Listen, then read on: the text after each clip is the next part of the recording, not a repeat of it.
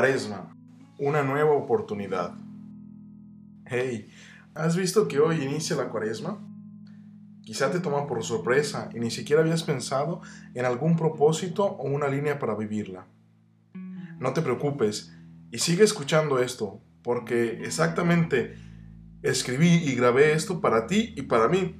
Así que si estás un poco desorientado, te ayudo con algunas sugerencias para vivir la cuaresma. Vayamos a lo esencial. ¿Qué es la cuaresma? La cuaresma es el tiempo litúrgico mediante el cual nos preparamos de una forma comunitaria a vivir el misterio central de nuestra fe, la pasión, muerte y resurrección de nuestro Señor Jesucristo. Por lo tanto, es un tiempo intenso de conversión, de renovar nuestra relación con el Señor, con nosotros mismos y con nuestros hermanos. La palabra con la que hoy te quiero invitar a vivir este día es inicia. Inicia intensamente este tiempo de cuaresma. Dale un propósito y un sentido. San Pablo en la segunda lectura del día de hoy nos dice que es el tiempo de la misericordia y de la conversión. Pero, ¿cómo vivir este tiempo? El Evangelio que se proclama el día de hoy nos puede ayudar a que este tiempo sea fructífero. El Evangelio de hoy nos presenta a los tres pilares de la piedad hebraica y cristiana, que son la oración, el ayuno y la limosna. En cada uno de estos elementos, el Señor nos invita a ir al verdadero sentido, a su origen, a su sentido genuino, pleno y originario. La oración nos recuerda nuestra relación con Dios, la cuaresma es un tiempo para renovar la relación con Él, para dedicar tiempo a escuchar su palabra, para dialogar con Él en la oración, en lo íntimo.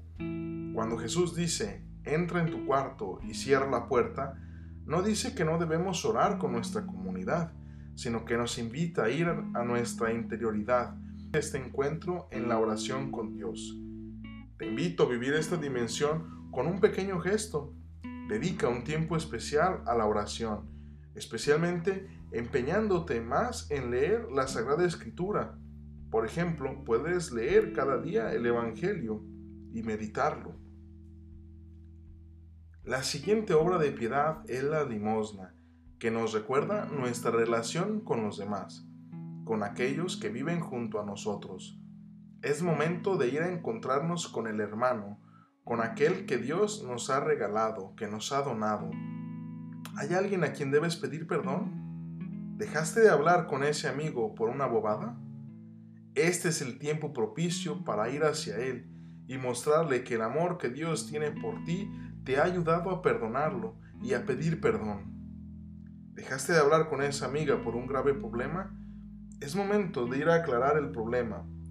Que nuestra limosna, nuestra piedad, nuestra relación con los demás no sea solamente económica. Da un poco de tiempo a quienes quieres. Es momento de ir con la abuela y escucharla. Es momento de ir a visitar un enfermo. Es momento de acompañar a aquel anciano que está solo.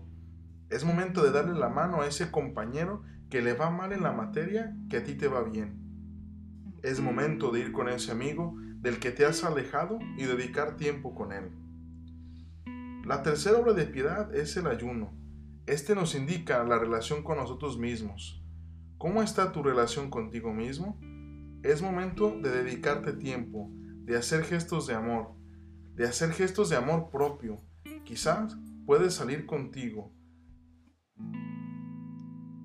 darte un paseo, escucharte, cumplir aquellas metas que ves imposibles.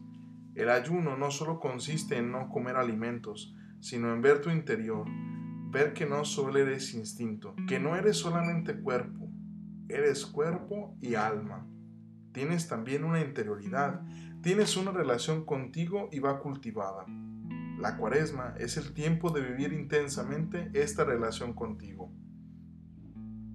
Iniciar la cuaresma puede parecer una cosa de cada año. Ah, la cuaresma, sí, como el año pasado. Y viéndola así se termina viviéndola quizá como una cosa habitual, como un tiempo más en el ciclo litúrgico, como la preparación exterior a algo exterior.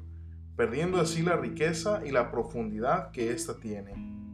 Sin embargo, la cuaresma tiene una dimensión profunda y rica que va redescubierta, sobre todo va vivida, que este tiempo de preparación interior y exterior, personal y comunitario, te ayude a intensificar tu relación con Dios, con el prójimo y contigo mismo, para que llegues y lleguemos al sábado santo, a la vigilia pascual, la madre de todas las vigilias, y también tú digas, verdaderamente ha resucitado el Señor, y es Cristo quien vive en mí.